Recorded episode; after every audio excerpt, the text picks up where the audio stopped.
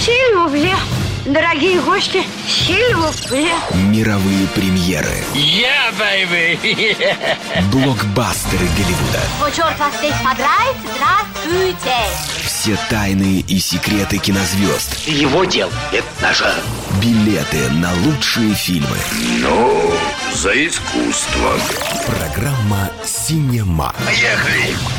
Всем добрый день. Начинается программа «Синема». Два кинолюбителя. Олег Пеков, Владимир Веселов. Вместе с вами. Привет-привет.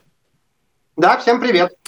Мы, как, э, в принципе, обычно озвучиваем в начале планы. Планов громадье, у нас несколько премьер. Ну вот остановимся на картинах, которые посмотрели. Э, в конце все-таки постараемся рассказать про актеров, которые в свое время упустили, отказались какие-то ключевые знаковые роли. Эм, ну и что-то вот в серединочке, если успеем, какие-то новости рассказать, с удовольствием поделимся. Начинаем тогда с премьер, да? Да, да. Как ты сказал, которые посмотрели, но на самом деле еще не посмотрели, потому что они только выходят. Вот, но э, слышали что-то, что-то слышали, что-то читали, слухами земля полнится, уже в Америке фильмы вышли, есть какие-то отзывы и прочее. Да, я просто э, через запятую говорил о премьерах и фильмах, которые посмотрели. Вот я так хотел сказать. Потому что я посмотрел вот фильм «Гипнотик», он сейчас у нас вышел, но он появился на прошлой еще неделе. А, вот, я посмотрел и понял, почему, конечно, его просто затоптали и американские критики, и он провалился в прокате это все-таки ведь Роберт Родригес, там играл, э, ну, режиссером, там играл Бен Аффлек. И очень интересный сценарий. Сама, по идее, э, идея сценария довольно любопытная, потому что детектив, у которого похитили дочку, а, оказывается замешанным в какие-то преступ... Ну, вот он пытается раскрыть преступления, которые совершают загадочные преступники, гипнотики. Они умеют э, внушать другим людям вот какую-то искусственную реальность, полностью пудрить мозги, вот, значит, заставлять выполнять свои действия, и поймать их практически невозможно. А Бен Аффлек вот почему-то этим гипнотикам ну, ну, сопротивляется. Они не могут его закодировать, загипнотизировать. И он практически вот единственный, кто ну, понимает, что на самом деле происходит, а все вокруг, ну просто вот как вот э, туманная пелена. И почему-то вот ограбление в банке, вот э, ячейка, в которой, значит, там собираются ограбить, он находит фотографию своей похищенной дочери. То есть он понимает, что каким-то образом похищение это тоже э, связано вот с этими преступниками. Вроде бы жутко, ну такая занимательная интрига. Там играет Уильям Фихтнер, я обожаю этого актера, он невероятно такой фактурный, у него лицо демоническое абсолютно. Он, он может играть и в фильмах ужасах, и триллерах, но абсолютно у него такое вот, ну, как бы злодейское, но не... При этом, при этом он играл и играет прекрасные положительные роли, ну, угу. конечно, все второстепенные, но характерные очень. И вот у него, он там играет вот главного злодея, который вот буквально там, он откидывает эту крышечку зажигалки, этот щелчок там срабатывает, и там, ну, просто женщина впадает в транс. И вот как он смотрит там, и как он там вкратчиво говорит, и вот он ну, как гипнотизирует. Веришь, что он действительно как будто бы гипнотизер. Я не буду раскрывать, но если кто-то захочет смотреть, там дальше начинается фантасмагория, там действительно будет завязка и с похищенной дочкой, и там эта битва экстрасенсов просто начнется на, на самом жутком уровне. Но вот чего-то я, я смотрел и оказался разочарованным, потому что замах был ни много ни мало на фильм «Начало» Кристофера Нолана, где вот помнишь там сон во сне, во, сон во сне, и там примерно такая же вот шкатулочка, из которой ты вот вы, вываливаются новые коробочки и там какие-то ошеломляющие повороты сюжета, и не цепляет. И кажется это настолько каким-то вот, ну, искусственным, высосанным из пальца – может быть, ну и там вот женская роль, там главная героиня женщина, ну не харизматичная. И как-то вот не, ну вот Станиславский говорит, не верю. Вот слишком все как-то нагромоздили, ну для красоты. И вот в результате какое-то вот действительно остается ощущение Э, какого-то би-муви. Ну, то есть вот какой-то, ну, это не, не уровень вот действительно вот фильма, который тебя захватывает, это скорее что-то такое для кабельного телевидения, скоротать вечерок, если больше нечего посмотреть. Вот, к сожалению, у меня такое было. Это, это печально, учитывая, что Роберт Родригес не так часто что-то снимает. Я все жду, когда он наконец-то э, возьмется за вторую часть э, Алиты, mm-hmm. вот, потому что он первый фильм снял, и там была такая прямо вот э, обещание второй части, и как-то это все забросилось, хотя фильм был отличный, мне кажется. Вот, но вот он сейчас экспериментирует с другими жанрами, и вот как ты говоришь, судя по твоему отзыву, у него не очень хорошо получается. Ну, но зато, зато говорят, что это фильм, где он сумел пристроить всю свою семью. А, дочка одна писала сценарий, другая, значит, там что-то еще делала, сын разрабатывал спецэффекты. В общем, он какую-то, ну, просто семейную фабрику возможно, открыл. Возможно, в этом, в этом и есть ответ того, о чем мы говорим, почему фильм не очень удался, потому что не всегда это полезно полезно. Да, э, вот это семейство. Семейный подряд не всегда полезен. Так что, ну вот эта картина меня, честно говоря, подразочаровала. Зато «Город астероидов» вот уже с сегодняшнего дня можно посмотреть. Мы, ну, рассказывали, не знаю, надо ли тратить время, но, но Уэс Андерсон... Нет, ну просто к тому, что его же, как ты в прошлой передаче сказал, что на Канском фестивале его тоже чуть-чуть поругали, угу. я так понимаю, критики, да. но э, слушателям надо знать, что все-таки у Уэса Андерсона у него большая фан-база, так скажем, э, в, в отличие, то есть это обычно такая база у актеров, но вот в данном случае есть у режиссера, потому что у него очень характерная манера съемок. Вот кто видел один раз, тот прямо вот знает, о чем, наверное, идет речь. Вот. Э, но, конечно же, к этой необычной манере съемок нужна еще и интересная история. Я фильм не смотрел, ты, наверное, тоже, поэтому да, мы да. Э, не можем сказать, насколько она интересна, но критики чуть-чуть поругали. Возможно, в этом да, я просто хочу сказать, что ты знаешь, мне, мне показалось, что они поругали его, э, понимаешь, вот неудача вот такой, э, действительно такого, такого режиссера, это, может быть, предел возможностей, ну, какого-нибудь середнячка, понимаешь, вот э, речь идет от, именно о том, что, может быть, его поругали за то, что, ну, не получился тот такой вот шедевр, как отдельные его картины, которые, ну, вот действительно считаются просто, это, ну, классика, ну, попадает вот сразу в, в топ-лист мирового кино что, дескать, этот вот, ну, немножко не дотянул. То есть вот в этом, я понимаю, что в этом только, то есть э, критика заключалась именно в том, что это может быть не шедевр, который останется на все века вечные в, истории кинематографа, но при этом это, это Первым очень... фильмом в топе его, его фильмов это, этот фильм, возможно, не будет, mm. но э, по-другому, возможно, действительно это вполне себе хит. Поэтому если люди, кто знает, кто, кто такой Уэс Андерс, они, конечно же, уже купили билеты и уже планируют туда идти туда идти, потому что вот э, реально это режиссер, который э, дает вот э, интересную картинку. Э, постоянные зрители просто знают, э, о чем идет речь. Кто еще не знает, тот, возможно, решит по, про, пойти посмотреть. Это очень занятное э, зрелище, потому что ну о чем идет речь? О том, что у него идеально выстроен э, задний фон кадра, то есть там идут какие-то очень симметричные, красивые, красочные декорации и ну вот такой вот прямо он идеальный. Сейчас, кстати, э, люди, наверное, может быть, видели, сейчас любят э, такая забава есть в интернете выкладывать э, героев одного фильма снят как бы искусственно с помощью интеллекта помещать героев одного фильма в декорации другого. И вот Уэс Андерс часто становится вот картины Уэса Андерсона часто становятся именно декорациями для каких-то других фильмов. То есть э, и это достаточно погуглить, чтобы увидеть, как это выглядит, потому что вот э, его идеальный фон, он э, дает не, очень необычный эффект для многих э, героев. Как бы, ну, сам Сандерс, конечно, этого снимать не будет, у него свои истории, и вот, э, возможно, одна из них, новая вот эта, э, тоже понравится. Поэтому смело, если вот хочется... По... Если вы еще не видели и хочется и что чего-то необычного, то можно смело идти на этот фильм. Ох, ну и фильм, который выходит завтра, это «Трансформеры. Восхождение звероботов». О боже. Да, это, это что-то, я посмотрел трейлер, честно говоря, ничего не понятно, но там роботы в виде э, Кинг-Конга появляются уже, значит, ну какие-то такие. Тут что тут говорить, это э, франшиза, э, основанная на, даже не на компьютерных играх, не на, а на игрушках. Э, то есть изначально появились игрушки, где, ну вот, э, э, если, если вспомнить такой фильм «Большой», 35 лет назад вышедший с Томом Хэнксом, там он работал в корпорации игрушек, и там была идея, что надо превратить робота в какое-то, значит, вот он предложил идею робота превратить в животное. И вот, собственно говоря, наверное, где-то вот э, эта идея засела, и производители однажды сделали таких роботов, которые трансформируются в машины, или машины трансформируются в роботов. И потом на основе вот этой идеи был снят фильм. Я не помню, когда появился первый, Вот, э, ну, первый бы снимал Майкл Бэй, это был такой заслуженный такой мастер экшена, и поэтому, соответственно, он отлично показался в прокате. Там Меган была, Фокс. Да, Меган Фокс такая прямо сексуальная, Шайа Лабёв там появился, наверное, первая его звездная роль.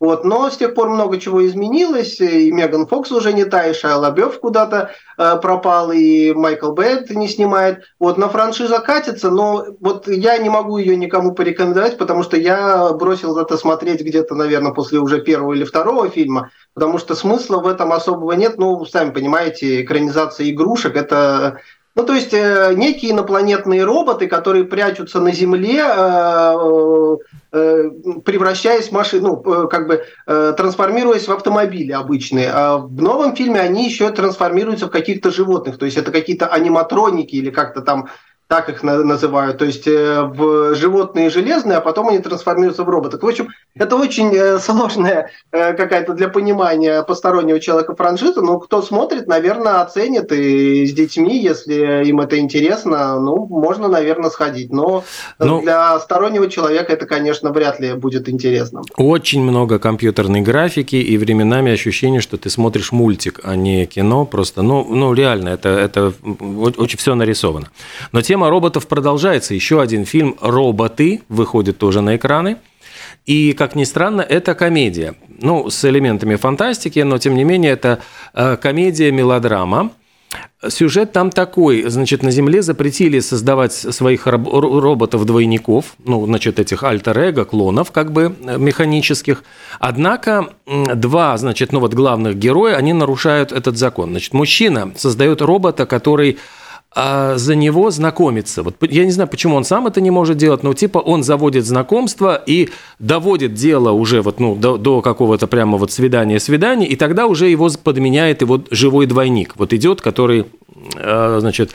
И примерно так же действует девушка, вот ее играет Шейлин Вудли – она э, ищет богатых, э, ну, я понимаю, что это мошенница, которая разводит э, вот богатых каких-то ухажеров, и опять-таки она использует своего двойника. Непонятно, почему, вот, ну, тут какая-то дикая условность, почему она не может это делать сама, но первое знакомство, вот как бы об, об, ну, обхаживание, она почему-то доверяет это сделать вот своему механическому двойнику.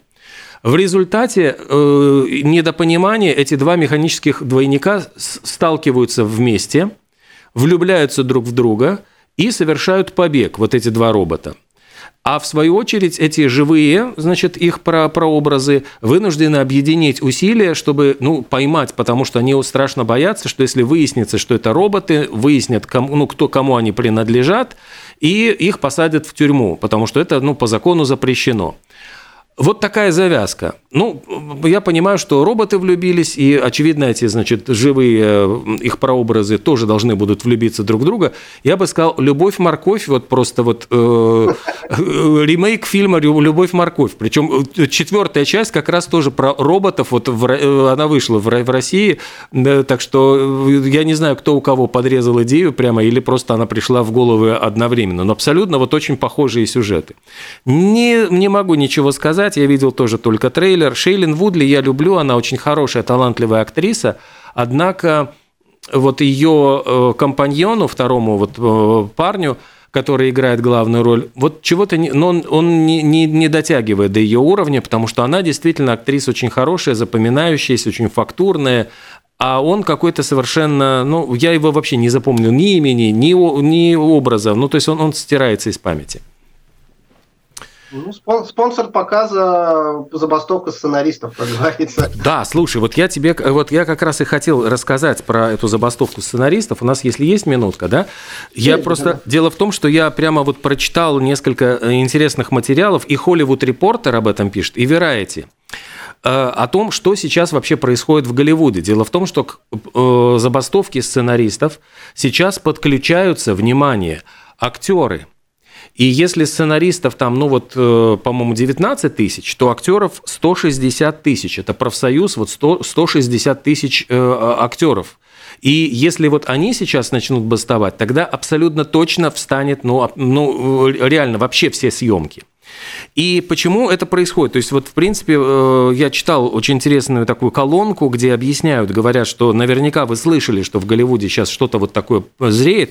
Дело в том, что с 1980 года актеры не бастовали. Э, вот в 80-м году началась э, забастовка именно из-за того, что тогда появились видеокассеты, тогда появилось кабельное телевидение, и актеры заволновались и сказали, ребята, мы хотим тоже получать какую-то часть вот от того, что вы э, ну, продолжаете зарабатывать деньги. Потому что раньше фильм вышел в кинотеатрах, все, ну то есть дальше уже это в кинотеатр повторного фильма разве что только, ну или повторный прокат. А внезапно выяснил, что на этом можно еще зарабатывать, э, ну прокручивая его на кабельном телевидении и прокручивая, ну выпуская на видеокассетах. И тогда они добились того, чтобы получать свою долю пирога. Сейчас э, речь идет действительно о том, что искусственный интеллект угрожает, но и плюс ко всему еще назрели другие проблемы. И подчеркивают всячески, что мы не против искусственного интеллекта. Ради бога, пускай искусственный интеллект э, существует, но он не должен обладать э, авторским правом, вот произведения, которые созданы искусственным интеллектом. Э, мы хотим, очень волнуемся, чтобы нельзя было использовать образ актера, голос актера имитировать при помощи вот нейросетей и дальше запускать каких-нибудь искусственных Шварценеггеров, Сталлоне, Брюсов, Виллисов. Ну, то есть, вот, э, может быть, это нам скажут, что якобы это не точная его копия, у него там родинка там будет под левым глазом. А, ну, и скажут, что нет, это, это же не Брюс, ну, у него же... Но, тем не менее, вот и под этим э, соусом начнут живых актеров просто выбрасывать. Потому что внезапно вот ощутили Э, вот эту угрозу остаться без работы не только сценаристы, но и все, вот, кто занят в, в киноиндустрии. И они обращают внимание, вот просто я, ну, я сравниваю эти два материала очень больших, они, они чем-то похожи, но по-разному освещают историю, но там сквозит именно та мысль о том, что э, руководство киностудий, руководство вот этих стриминговых сервисов, там, ну вот все вот эти топ-менеджмент, они получают огромные деньги. Они получают какие-то несоразмерные деньги за ту работу, которую они делают. Ну, то есть они, да, они принимают стратегические решения, но они при этом э, ну, не вкалывают там, как, э, ну, не знаю, сценаристы там, или актеры там, на съемочной площадке. И вот они хотят справедливости. Они говорят, что вот для того, чтобы платить эти бешеные деньги топ-менеджменту, пытаются сократить расходы на бедных вот несчастных, ну, вот этих тех, кто реально что-то делает и производит кино. Ну, и вот это, это вот главная причина этого жуткого недовольства. И говорят, что там 98% э, участников гильдии актеров выступили за за забастовку. Это впервые такое, что 98% э, объединились, и они ну, говорят, да, вот мы, мы готовы бастовать, потому что это уже дальше, ну, это, это ни в какие ворота не лезет. И ну вот говорят о том, что они требуют защитить, чтобы э, нельзя было использовать искусственный интеллект, чтобы имитировать актеров, нельзя было, ну, чтобы нельзя было выбрасывать, лишать работы э, людей, которые ну, вот вкладывают человеческий труд. И они обеспокоены еще тем, говорят, что в результате исчезнет душа. Мы вот, в принципе, периодически говорим о том, что вот фильмы, как эти «Звероботы», они все больше и больше становятся какими-то обезличенными. И они уже, ну, все меньше и меньше нас трогают эмоционально. Мы смотрим просто на взрывы, на, на что-то происходящее на экране, но исчезают как какие-то переживания, человеческие эмоции.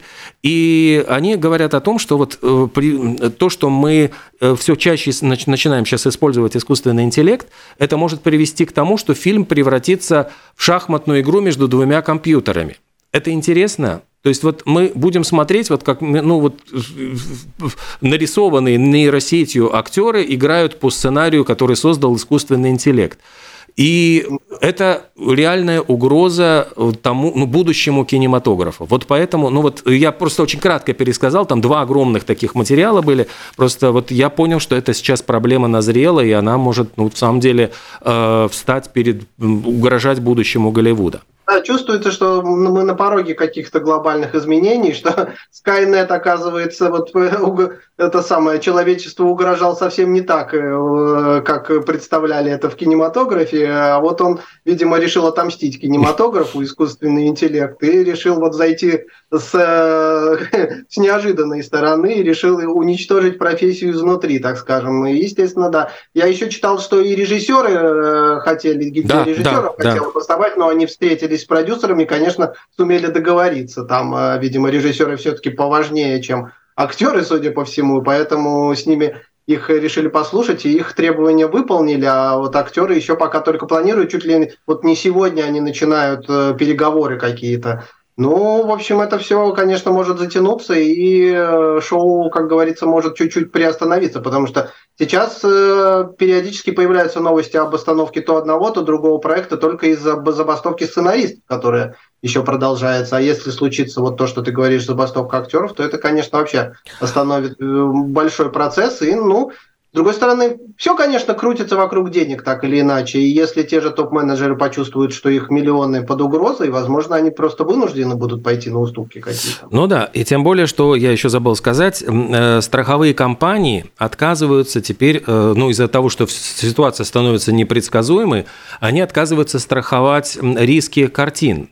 А я так понимаю, что это тоже один из ключевых моментов для того, чтобы начался вот съемочный, ну вообще вот запустилось производство, нужна, ну, нужна, нужно, чтобы это было застраховано, потому что иначе ни один ну, продюсер не, не будет таким сумасшедшим, чтобы вкладывать деньги в такой рискованный проект. И уже говорят из-за того, что ну, начинают э, страховые компании отказывать, э, вот сейчас переносятся съемки фильма Хакина Феникса и Рун, Мары «Остров», говорят, что вот их перенесли на осень, собирались уже вот-вот начинать в Европе, в Испании, вот должны были в мае начать начать, но не смогли договориться со страховыми компаниями, и теперь это все под угрозой. Вот такие вот новости. Есть еще одна такая забавная, но это даже не новость, это интервью. Э, дело в том, что э, Дрю Берримор рассказала, вот немного, ну, поделилась воспоминаниями о детстве и рассказала о роли Стивена Спилберга, ну, которую он сыграл в ее детстве. А действительно, у них были очень трогательные отношения на съемках фильма э, «Инопланетянин», она э, стала ведь звездой после этого фильма, и Спилберг практически заменил ей отца. То есть она, э, Дрю Берримор говорила о том, что отец ее очень сильно пил, Джон Дрю Берримор, она рассказывала, что когда ей было три года, он ее просто э, швырнул в стену. Ну, в общем, у них были очень такие плохие отношения. А Спилберг э, к ней очень хорошо относился. Он водил ее ну, в Диснейленд, в, тематические парки, подарил ей кошку. В общем, ну, относился к ней, ну, в самом деле, вот, ну, очень, очень по-отечески. У них были очень трогательные такие доверительные отношения. И э, когда он даже он не хотел разрушать магию фильма, и он поддерживал иллюзию Дрю Берримор, что этот инопланетянин – это не кукла, а это реальное суще- живое существо.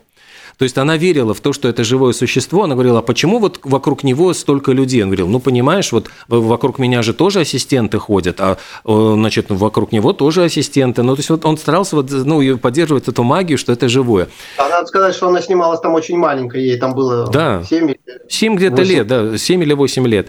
И Спилберг тоже вот он э, говорил о том, что его очень беспокоило то, что, ну, вот он видел, что она, э, в, несмотря на то, что вот была в таком нежном возрасте, она была практически лишена детства, и я чувствовал себя беспомощным, потому что я не был ее отцом, я, он э, даже такого слова употребил, я был ее консильери, а консильери – это, ну, это термин мафиозный, то есть это, ну, как бы советник мафии, это стало после фильма «Крестный отец», и вот Марио Пьюза, очень популярным словом, ну, то есть советник семьи, вот, который вот дает советы главе мафии. Вот, э, ну, такая очень трогательный материал, который тоже сейчас, э, ну, на основе... Я как-то, как-то очень давно читал о том, что вот когда, а, да, вот они работали вместе, когда она была маленькая, и он вот так хорошо к ней относился, а потом она, конечно, подросла и пустилась во все тяжкие, в том числе и в достигнув определенного возраста, снялась в плейбой э, полуобнаженная, и Спилберга это очень расстроило. И, значит, как гласит легенда, которую я читал, он, значит, с помощью каких-то там технологий, доступных ему, сделал, купил один из номеров плейбоя и э, зарисовал все, значит, ее э, неприкрытые места, прикрыл и отправил ей, как, mm-hmm. в общем, знак того, что как бы он не одобряет такого поведения. Вот как бы есть такая тоже история. Да, я тоже читал.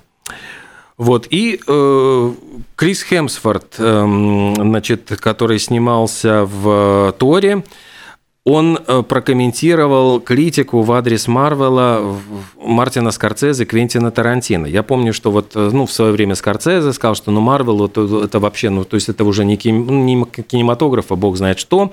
А Тарантино тоже сказал, что э, Марвел не рождает звезд. Он говорит, что те актеры, которые стали знаменитыми, они на самом деле, это не они знамениты, это персонажи Марвел стали знамениты вот в образе этих актеров.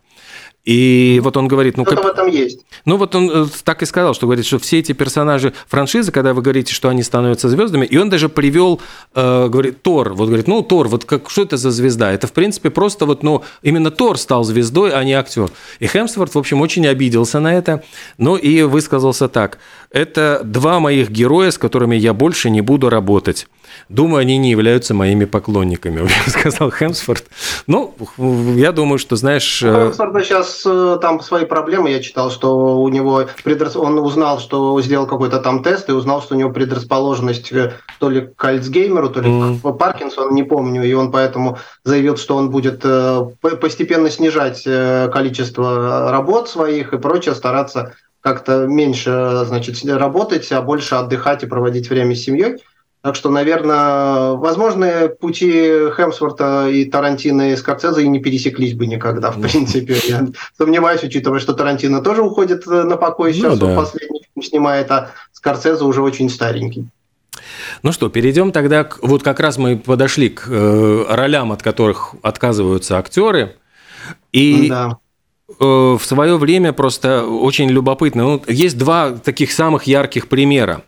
Э, не, ну я хотел сказать, а. что почему эта тема возникла, потому что не, недавно, ну относительно недавно, когда мы об этом думали, появилась информация о том, что э, ну, Аль Пачино заявил э, в очередной, в очередной раз, наверное, что вот когда он снялся в «Крестном отце», о котором мы тоже говорили, он стал такой популярный, что ему начали предлагать роли все, все, все что вообще можно было, ему начали предлагать. В том числе и, значит, э, Джордж Лукас принес ему сценарий э, «Звездных войн» и предложил сыграть э, Хана Соло.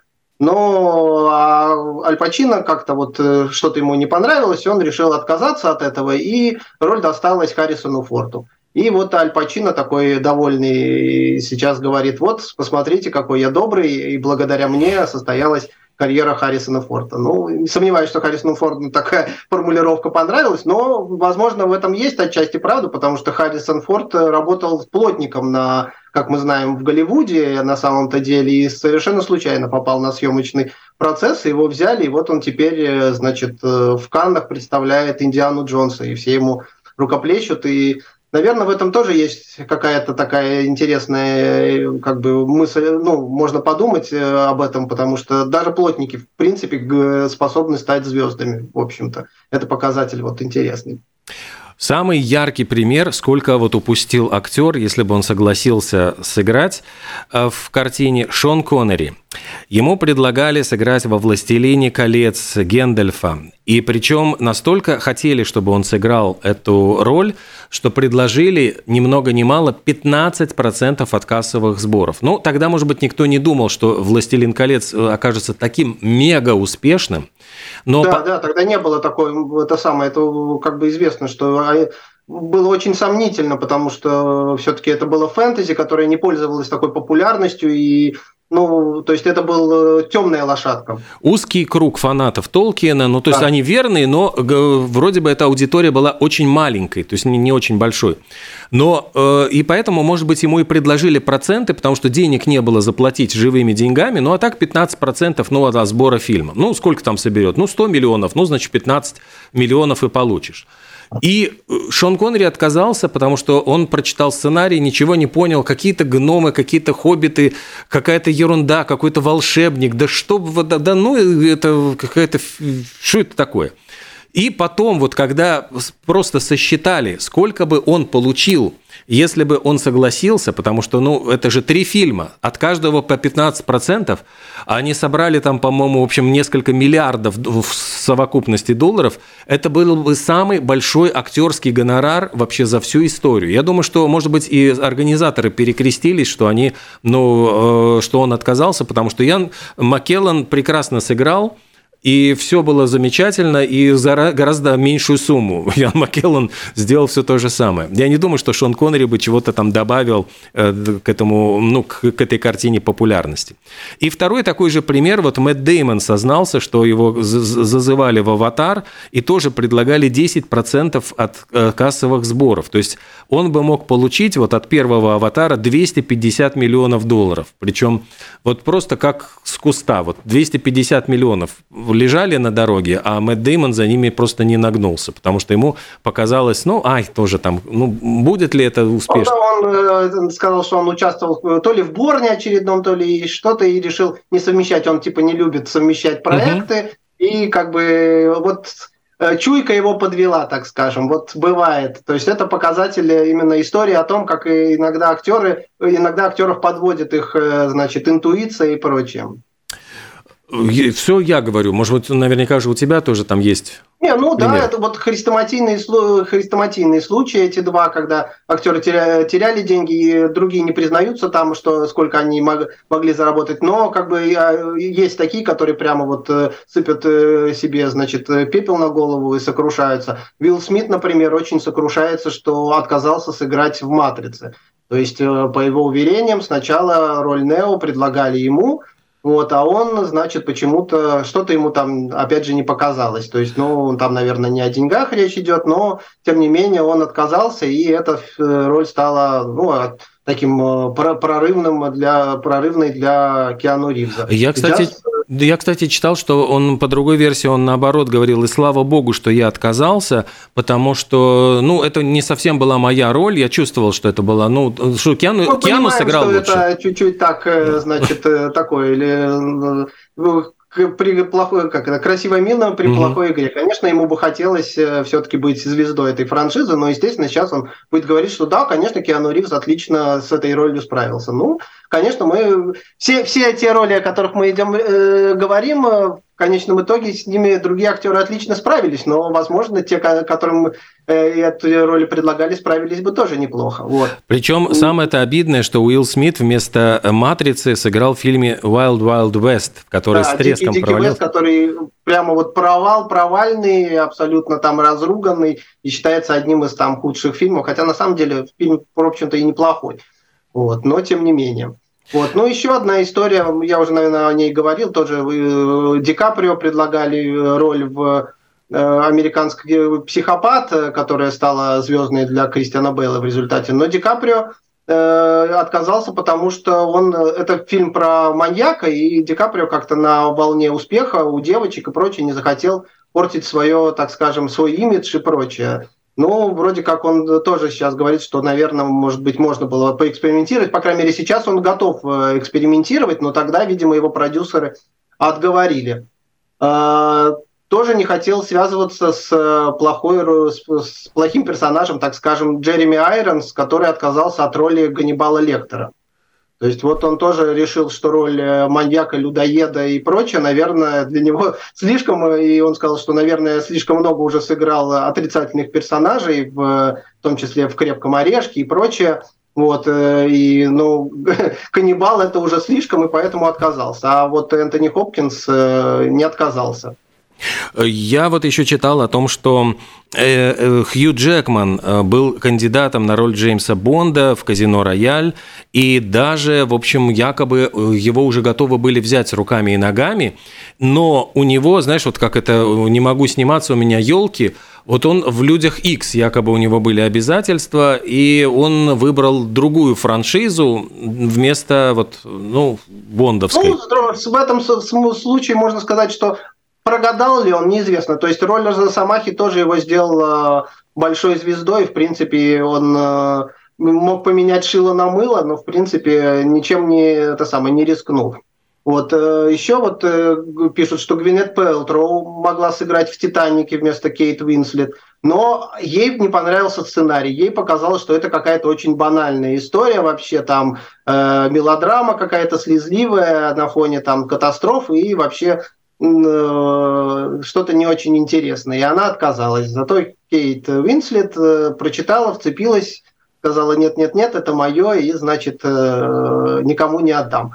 Ну, теперь, спустя время, можно понять, кто был прав. Э, есть еще вот история о том, что э, могла сыграть черную вдову Эмили Блант вместо Скарлетт Йоханссон, причем э, она тоже ведь была очень такая гибкая, она как балерина до того, как стать актрисой, но она честно сказала, что она отказалась, потому что у нее были контрактные обязательства сняться в путешествиях Гулливера, причем она не хотела сниматься, но не могла нарушить контракт, потому что иначе ей ну, грозили судебными исками, поэтому пришлось отказаться от этой очень хорошей лакомой роли. А, Еще э, самое поразительное, говорят ведь, что первому, кого видели в роли Фореста Гампа, это был Джон Траволта – и совершенно невероятная история, но действительно э, ему предлагали сниматься в этом фильме. Как раз, по-моему, получилось так, что вот как раз накануне э, Тарантино его вытащил буквально из этой карьерной ямы с криминальным чтивом. Но, по-моему, еще этот фильм, вот это же они вышли примерно в одно и то же время. То есть получается, что тогда еще э, карьера Таволта была в самом низу. То есть это не было успеха криминального чтива. Но получилось так, что почему-то вот Джон Траволта отказался от этой роли, как-то недальновидно, и потом говорил, что это, очевидно, была одна, тоже одна из его таких больших ошибок, которые он допустил в своей актерской карьере. Том Хэнкс сыграл и получил Оскар. Да, прекрасно сыграл, как бы тут, в общем, нам, нам нужно только порадоваться, что это произошло. Вот э, тот же Йен Маккеллан, который согласился стать Гендальфом, зато не согласился стать Дамблдором в э, «Гарри Поттерах». Потому что, как э, известно, в первых там двух, по-моему, фильмах играл один актер. Да, Ричард Харрис. Умер, Ричард и, Харрис, да, он, он умер.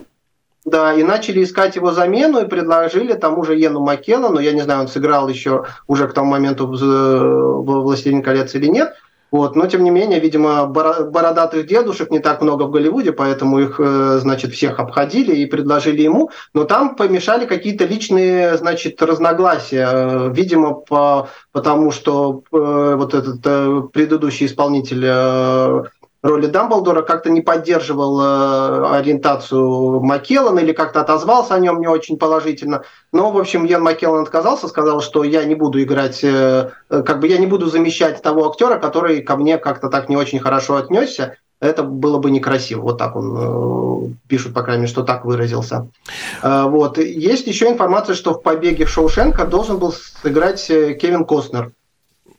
Да. И я не, не знаю, насколько там, ну, тоже, наверное, на волне успеха, и я думаю, что это была бы, конечно, хорошая для него э, значит, роль, но тем не менее он э, почему-то тоже отказался. Ну, наверное, очевидно, что впоследствии он об этом пожалел, потому что «Побег из Шоушенка», как известно, один из лучших фильмов вообще за, ну, за последние, сколько там, сто лет, э, так скажем, в топах постоянно. Вот. А... Ну и чтобы за, закрутить эту, значит, историю, за, закольцевать, э, хочется сказать, что вот от э, вернуться к Аль Пачино, значит, э, его роль в, в, в, этом крестном отце могла ему и не достаться, потому что говорят, что изначально роль э, Майкла Корлеона предлагали Джеку Николсону. Он тоже такой вполне себе э, такой двойственный персонаж, то есть он и злодеев хорошо играет, и очень э, и положительных, и прочее. Но Джек Николсон отказался и теперь говорит, что он сделал это потому, что, мол, он не итальянец, а играть должен был итальянец. И он благородно, так скажем, сказал, нет, эта роль мне не подходит, я, или я к ней не подхожу, скажем так. Вот, и поищите кого-то другого. Вот э, нашли Аль Пачино, и теперь они все звезды. В общем, э, примерно так. То есть такой круговорот э, ролей в Голливуде, вот он присутствует, кто-то выигрывает, кто-то проигрывает, э, но можно только фантазировать, что бы было бы. И мы можем только фантазировать на эту тему, и это достаточно интересно. Да, действительно, очень хороший рассказ. Спасибо огромное. Владимир Веселов, Олег Пека, программа «Синема». До следующей среды. До свидания. Всем хороших, э, хорошего дня и хороших фильмов, конечно же. Да, всем пока.